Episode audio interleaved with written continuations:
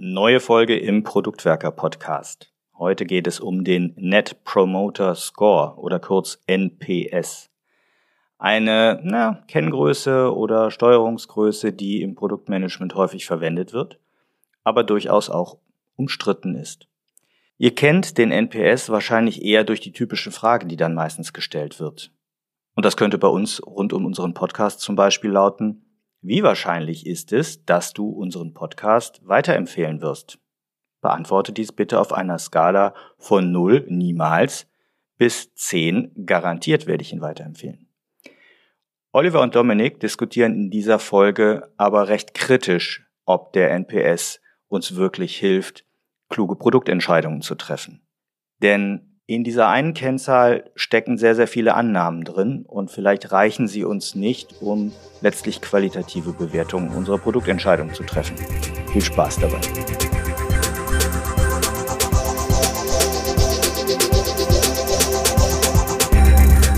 Herzlich willkommen zu einer neuen Folge des Produktwerker Podcast. Heute gucken wir auf eine Zahl, und zwar eine Zahl, die wir ganz häufig in der Produktentwicklung sehen und auch bei den Product Ownern. Und zwar gucken wir auf den NPS. Und dafür habe ich mir den Dominik mitgebracht. Hallo Dominik. Hi Olli. Dominik, was ist der NPS? Klär uns mal auf. Der NPS ist, wenn man es ganz kurz nehmen will, eigentlich eine Kennzahl. Nämlich sozusagen das Verhältnis von Leuten, die mein Produkt empfehlen und Leuten, die mein Produkt nicht empfehlen. So ein bisschen ganz grob einfach. Im Kern ist es eine Frage, wie wahrscheinlich ist es, dass Sie das Produkt einem Freund oder Bekannten oder Kollegen weiterempfehlen? Und dann auf einer Skala von 0 bis 10. Und aus diesen Antworten heraus resultiert dann eine Zahl zwischen minus 100 und plus 100. Und je höher, desto besser. Also gehe ich davon aus, dass NPS auch eine Abkürzung ist. Wofür denn? NPS steht für Net Promoter Score. Es gibt auch die eine oder andere Weiterentwicklung schon, wo es dann eher vom Net Promoter System gesprochen wird. Aber das, was wir jetzt heute besprechen, ist der Net Promoter Score. Und du hast auch schon angedeutet, dass man diese Zahl, diese Metrik mit einer Frage erhebt. Was ist denn so eine typische Frage? Also es geht bei der Frage immer darum, ob der Untersuchungsgegenstand, meistens ein Produkt, manchmal aber auch eine Marke oder ein Unternehmen, empfohlen wird. Das heißt, du hast so oft eine Frage, wie wahrscheinlich ist es, dass die Unternehmen, Marke, irgendwas einem Freund oder Kollegen oder Bekannten weiterempfehlen werden. Und hier ist immer der Bezug zu einer Personengruppe, die als empfehlungswürdig empfunden wird. Also würde ich das Produkt überhaupt irgendwelchen Leuten weiterempfehlen können? Was für Leute wären das? In der Regel sind das so Freunde, Kollegen, Bekannte, Verwandte, wie auch immer. Deswegen sind diese Standardfragen, wie wahrscheinlich ist es, dass Sie das Produkt einem Freund oder Kollegen weiterempfehlen werden? Wir benutzen ja auch eine NPS-Frage in unserer Produktwerker-Umfrage zum Podcast. Und ich meine mich zu erinnern, dass die Frage ist, wie wahrscheinlich ist es, dass Sie einem anderen Product Owner diesen Podcast weiterempfehlen? Das passt aber dann auch, ne? Also das ist auch der Kontext, den du gerade so meintest und angesprochen hast. Genau, und das ist sogar relativ wichtig. Das werden wir nachher auch noch bei der einen oder anderen Teildiskussion sehen, dass man sich sehr darauf konzentriert, an wen würde das denn weiterempfohlen werden.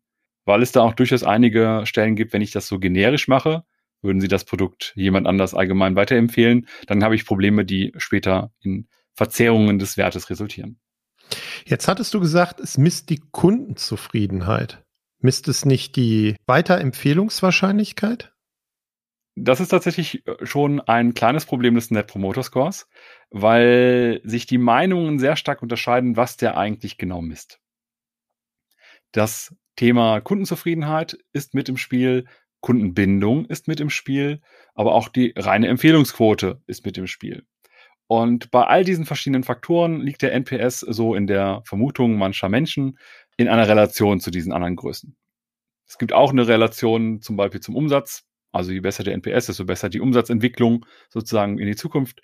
Aber was so ganz genau der NPS misst, ist eigentlich nicht klar. Die Tendenz, so was ich sie lese, einige der Quellen packen wir auch in die Show Notes, geht eher Richtung Kundenzufriedenheit als wirklich in Richtung Kundenbindung.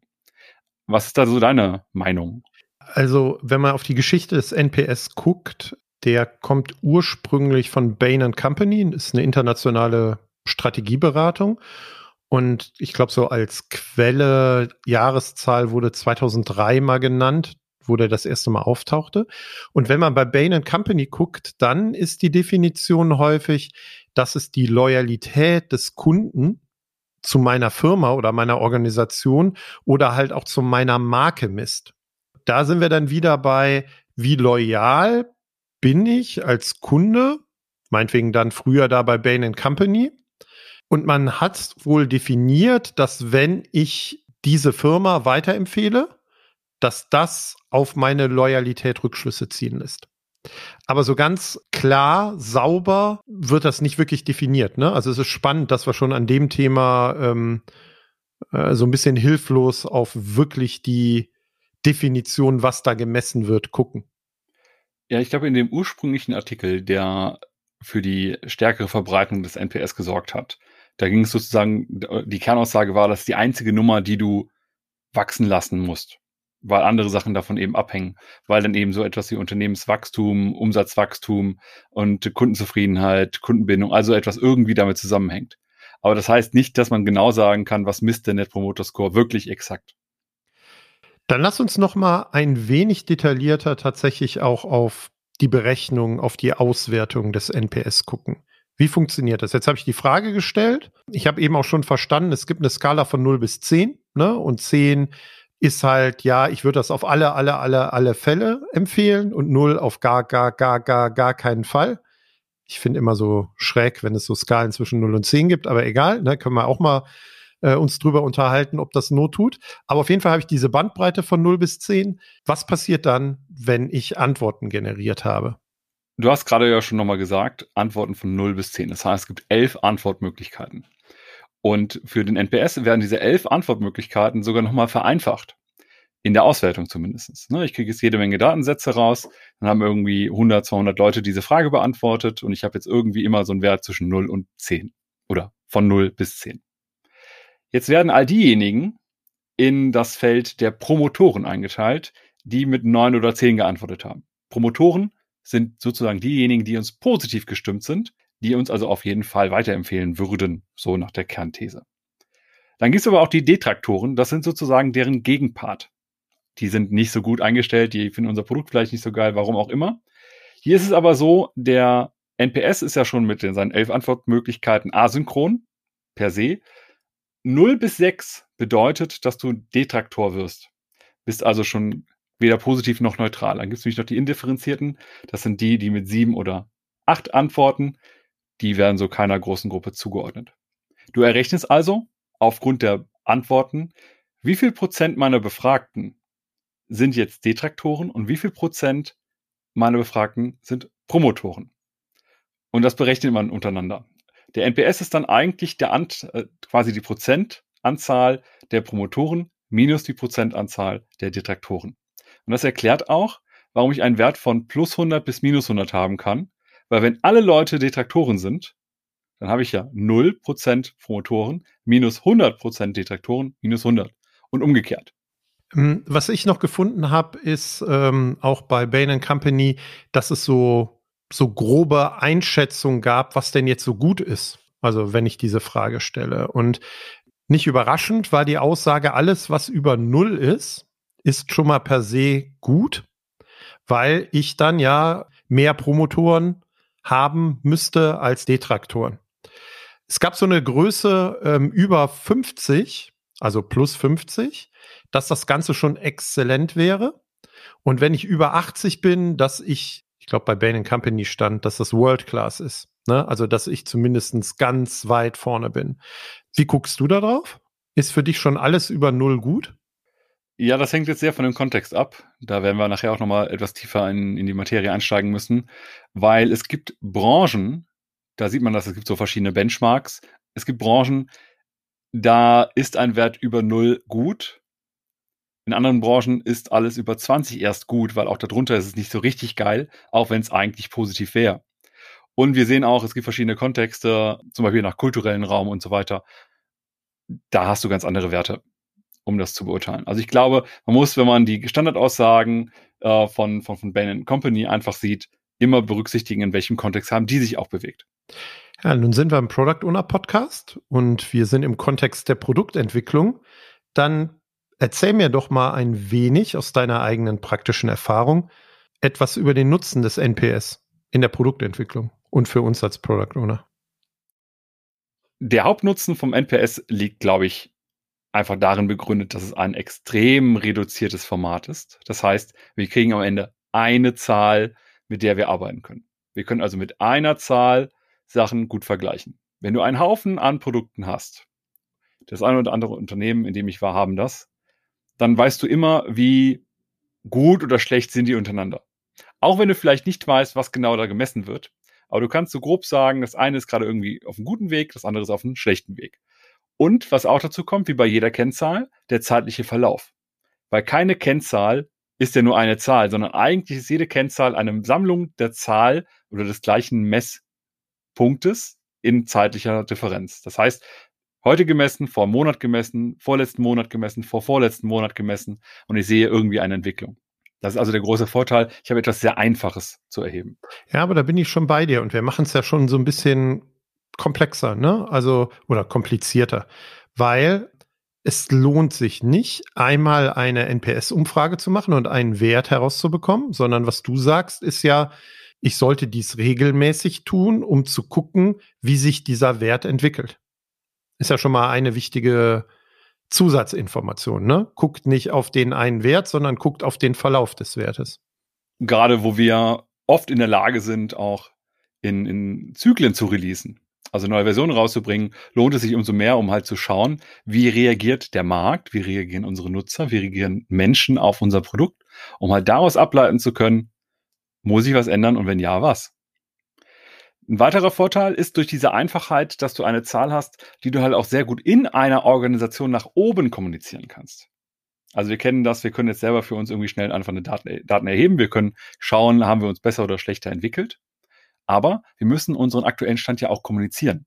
Wir müssen ihn mit einem Vorstand, mit Shareholdern, mit äh, Sponsoren, wie auch immer teilen. Und dann ist es sehr einfach, auf eine Zahl zu reduzieren. Weil dann können Sie mal sagen, wie sieht's da gerade aus? Ja, wir haben einen NPS von 40. Sagen Sie, ah, das ist gut. Oder wir haben einen NPS von 30. Ah, da müssen wir was machen. Irgendwas in der Richtung.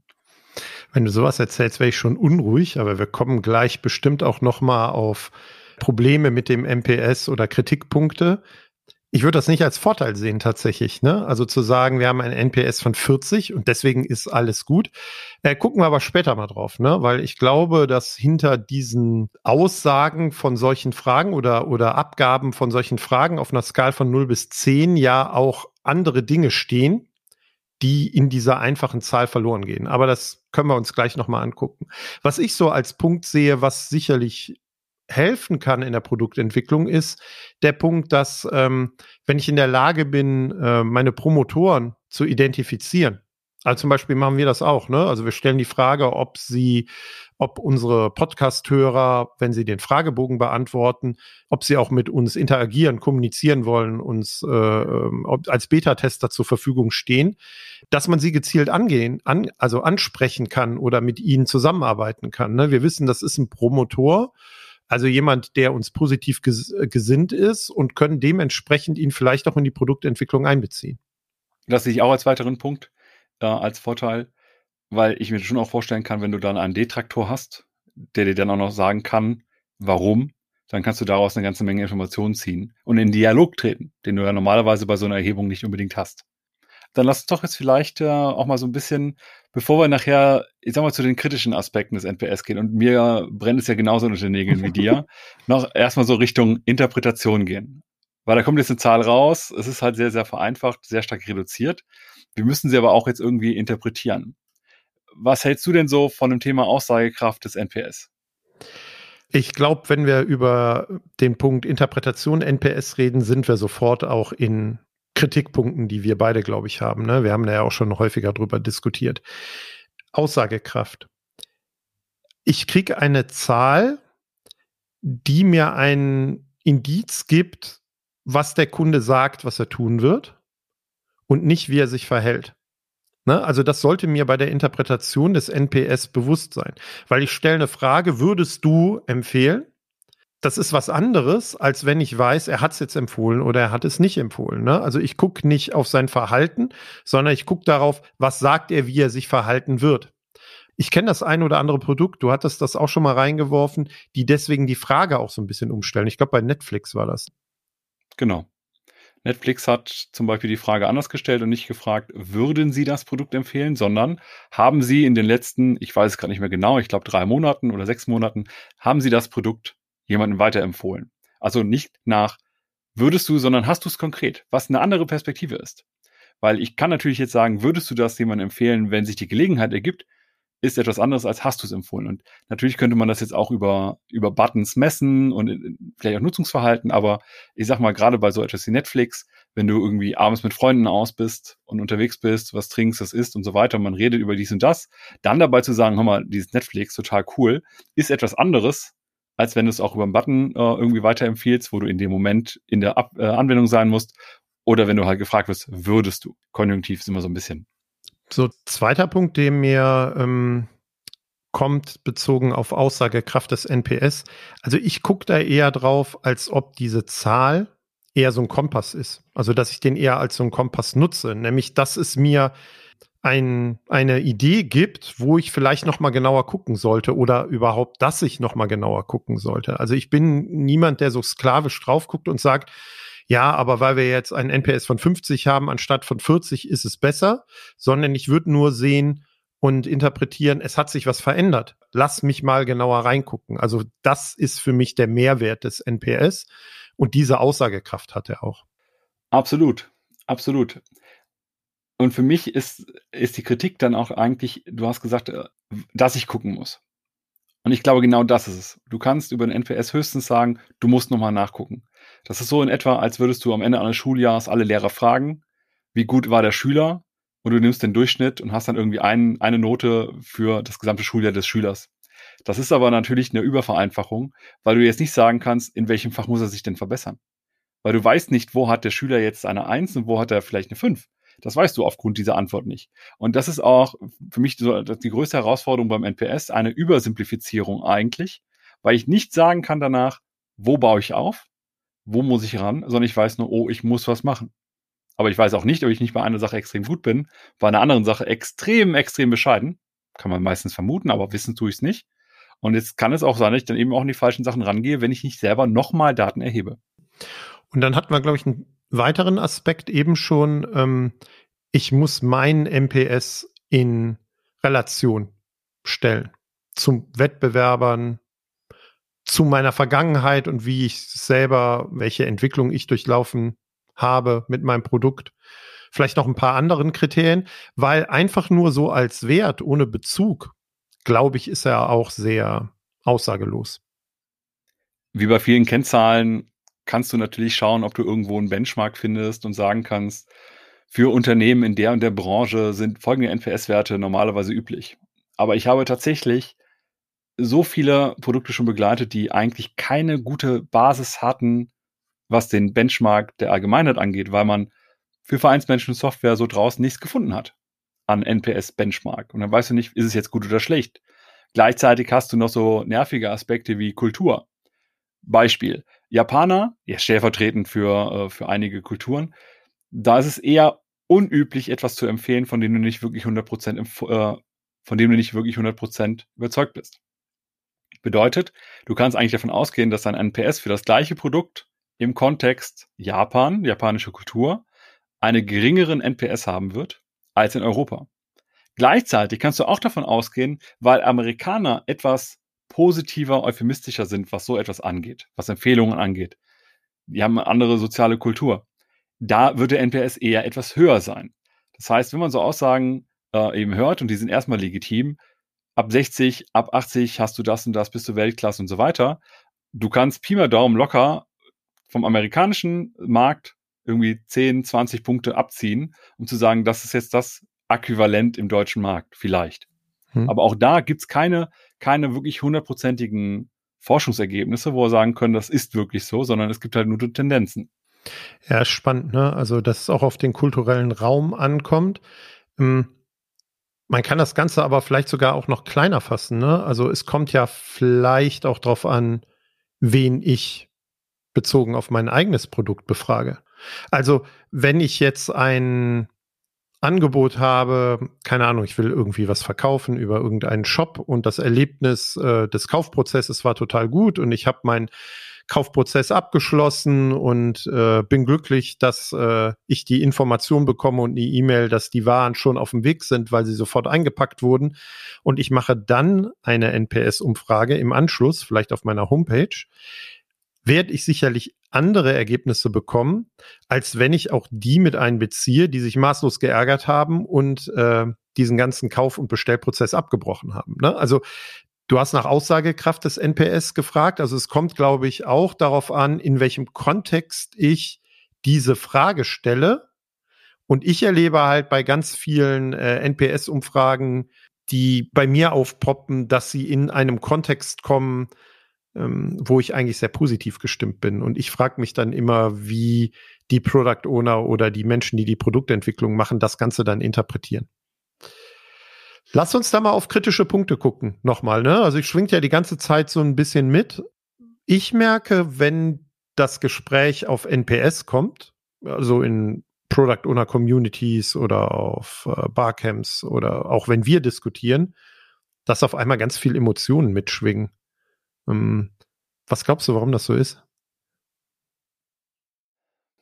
Ich muss dabei an, an einen Customer Experience Meetup denken, bei dem ich in meinem Vortrag erzählt habe, ich bin überhaupt kein Fan vom NPS und es ist totaler Quatsch.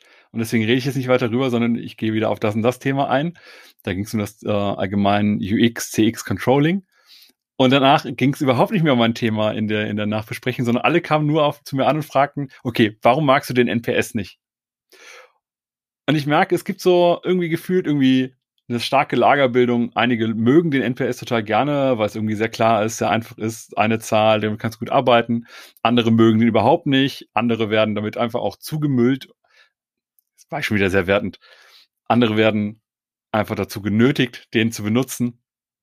Zum Beispiel von einem Unternehmen. Ne? Also Unternehmen brauchen, wollen Kennzahlen haben, bauen sich ein Zahlensystem und dann ist auf einmal überall der NPS. Manchmal auch an Stellen, wo es eigentlich gar keinen Sinn macht.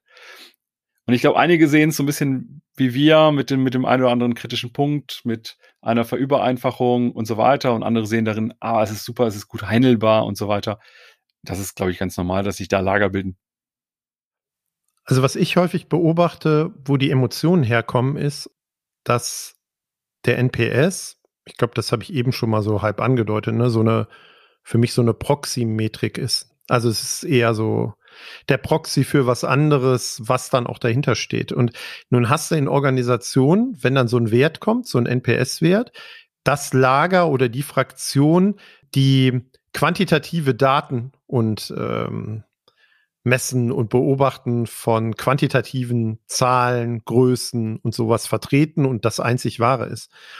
Und mit dem Begriff Proxymetrik mache ich ja schon klar, dass ich glaube, dass dahinter ganz, ganz viele qualitative, mit einfließende Aussagen eigentlich stehen.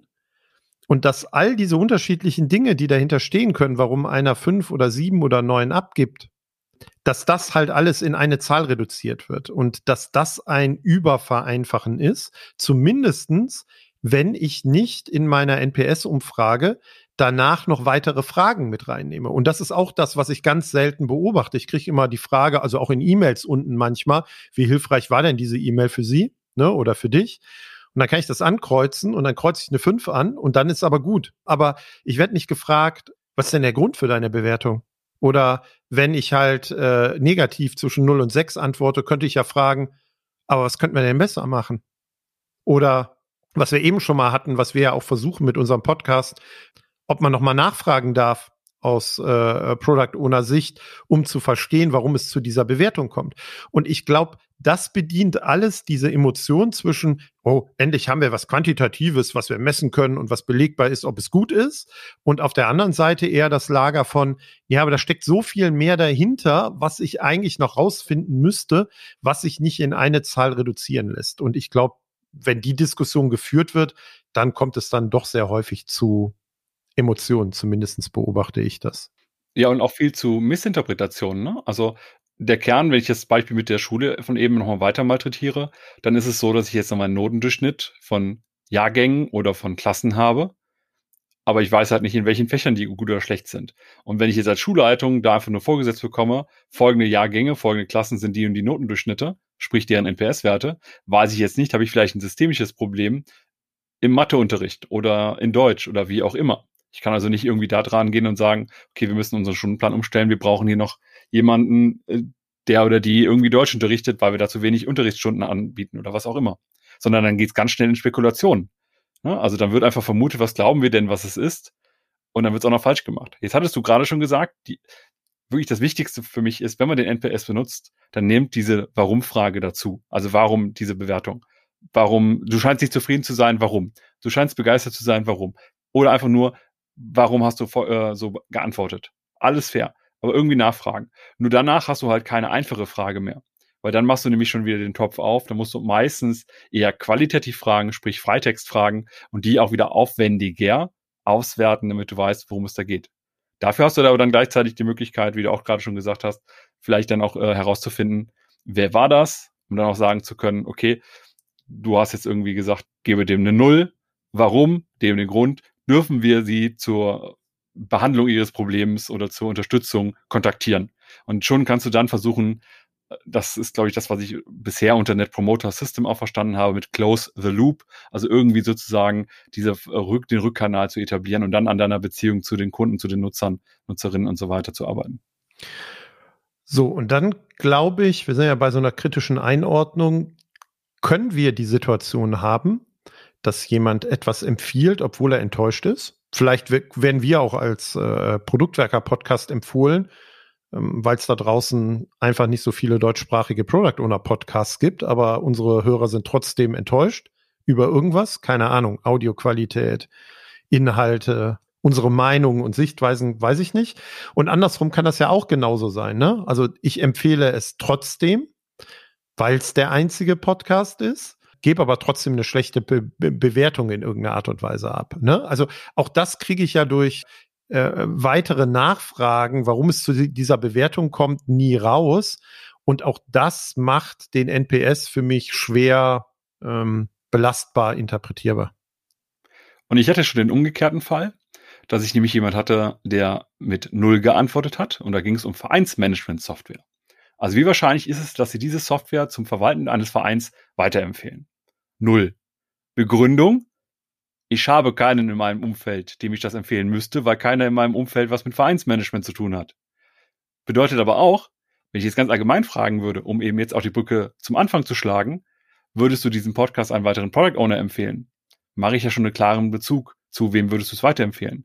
Würde ich jetzt einfach nur sagen, würdest du es einem Freund oder Kollegen weiterempfehlen und du bist der einzige Product Owner oder die einzige Product Ownerin in deinem Umfeld, ja, wem willst du es dann weiterempfehlen? Dann ist die Wahrscheinlichkeit, die Wahrscheinlichkeit, nach der wir ja fragen, sehr, sehr gering. Und das kann eben zu Verzerrungen führen, gerade wenn du kleine Stichprobengrößen hast. Also wenn du jetzt das Pech hast, irgendwie nur 20 Leute als Ergebnis zu haben oder 30, was absolut nicht ausreicht, du brauchst beim NPS eher sehr hohe Zahlen, eher dreistellig oder noch höher, damit du gute Aussagen treffen kannst. Dann verzerrt so etwas natürlich dein Ergebnis massiv. Hm. Und ich würde den NPS tatsächlich auch nur bei relativ einfachen, sehr direkten Produkten einsetzen. Also ich finde so unseren Podcast oder ähm, wenn ich einen Talk gegeben habe auf einer Konferenz, solche Dinge. Aber häufig entwickeln wir als Product Owner ja sehr viel komplexere Produkte mit unglaublich vielen Facetten. Auch da das Ganze in so eine Zahl äh, runterzubrechen, ist natürlich extrem schwierig, weil vielleicht ist es nur eine kleine Facette, mit der ich unzufrieden bin. Und auch das kriege ich ja im Zweifel nicht raus, weil es vielleicht etwas war, was so sehr den Kunden oder den Nutzer gestört hat, obwohl es vielleicht nur eine Kleinigkeit war, tatsächlich. Jetzt erlebe ich auch nochmal Frage an dich. Du bist ja auch noch äh, in verschiedenen Umfeldern und äh, eigentlich auch näher dran an Produktentwicklung im Moment als ich, wenn ich eher beratend manchmal unterwegs bin versuchen denn Product Owner und oder Produktteams den NPS auch irgendwie zu beeinflussen? Also tatsächlich erlebe ich das weniger, zumindest weniger bewusst. Du hast am Anfang auch einmal gesagt, wann frage ich eigentlich? Und das ist, den meisten Leuten ist das nicht bewusst, dass es natürlich einen entscheidenden Einfluss hat, wann ich nachfrage. Klar, wenn mein Bestellprozess gerade durch ist und genau dann frage ich und jemand hat ein Erfolgserlebnis, ist die Wahrscheinlichkeit, jetzt nach meiner äh, Hypothese, höher, dass ich positiv antworte, als wenn ich es eben nicht gemacht hätte, wenn ich es abbreche, wenn ich sage, ich habe keine Lust. Bedeutet aber auch, dass unter Umständen, ich kann es mir jetzt nur vorstellen, in meinem Kontext ist das Gott sei Dank nicht so, dass ich aber jetzt sagen würde, wenn ich den Wert manipulieren möchte, dann schaffe ich das auch, indem ich zum Beispiel äh, Leute rausnehme. Du könntest mich auch sagen, wenn ich jetzt 1000 Leute einlade, per E-Mail zum Beispiel, an dieser Umfrage teilzunehmen, den NPS zu beantworten.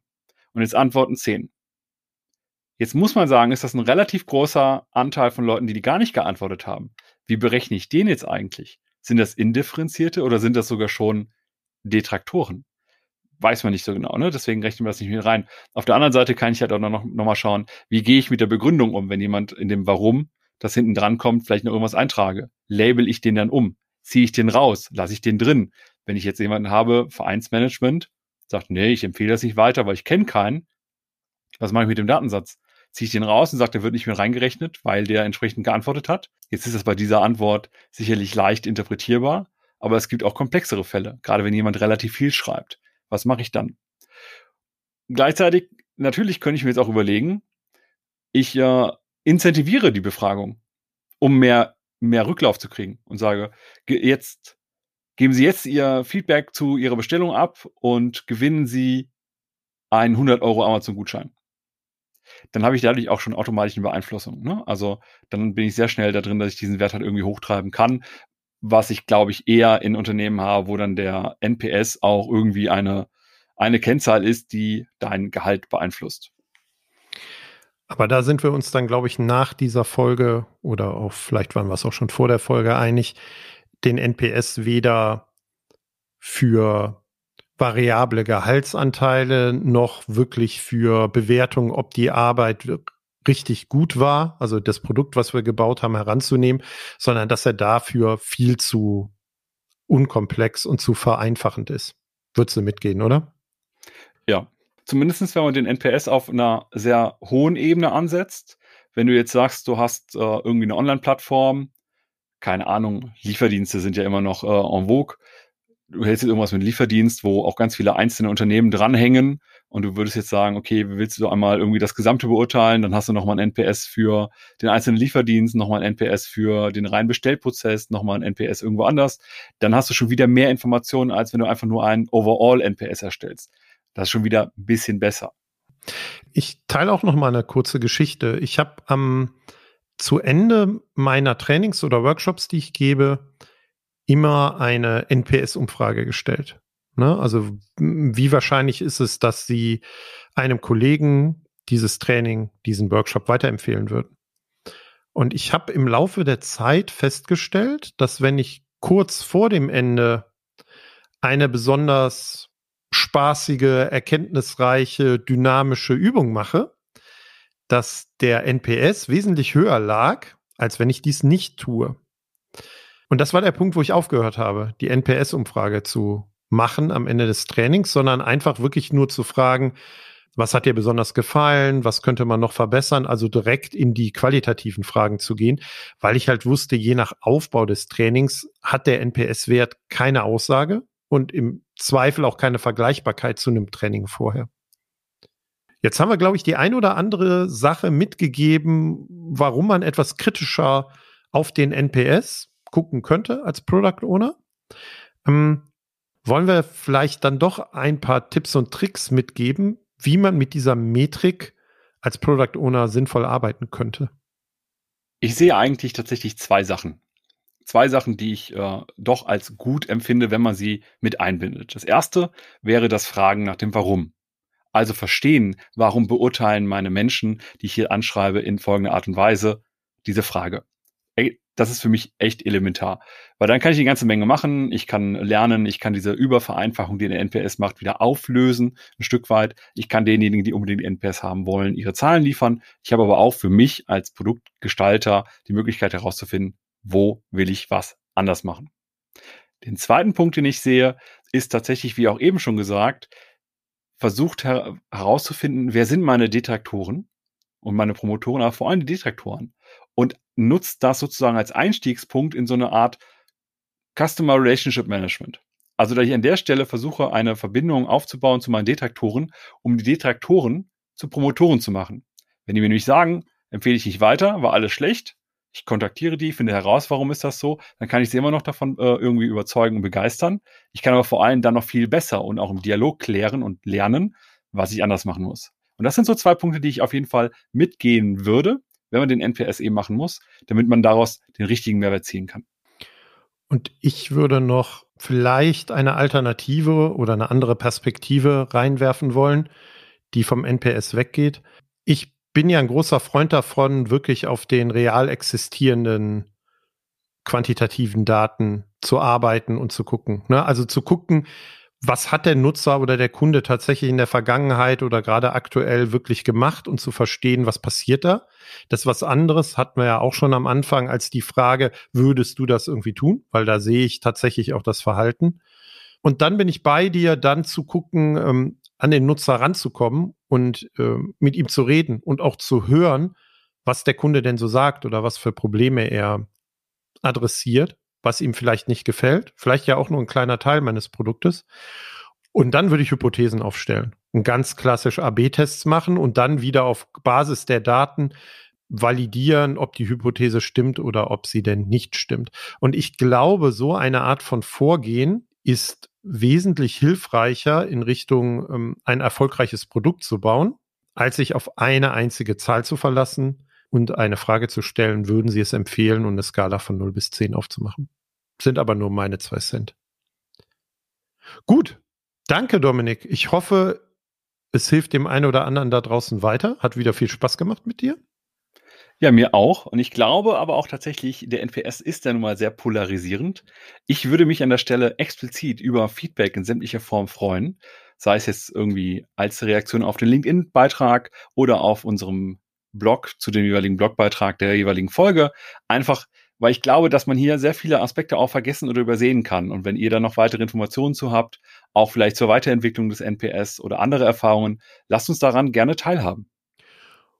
Und wenn ihr uns mitgeben wollt, dass ihr Promotoren unseres Podcasts seid, dann beantwortet doch vielleicht mal nicht den Fragebogen, der manchmal so aufpoppt äh, auf unserer Webseite oder auch irgendwo anders, sondern vielleicht nutzt er in Spotify oder bei Apple Podcast einfach mal den Empfehlen oder Share-Button. Vielleicht gucken wir dann auf diese Zahlen und dann sehen wir, was unsere Nutzer und Zuhörer gemacht haben und nicht, was sie machen würden.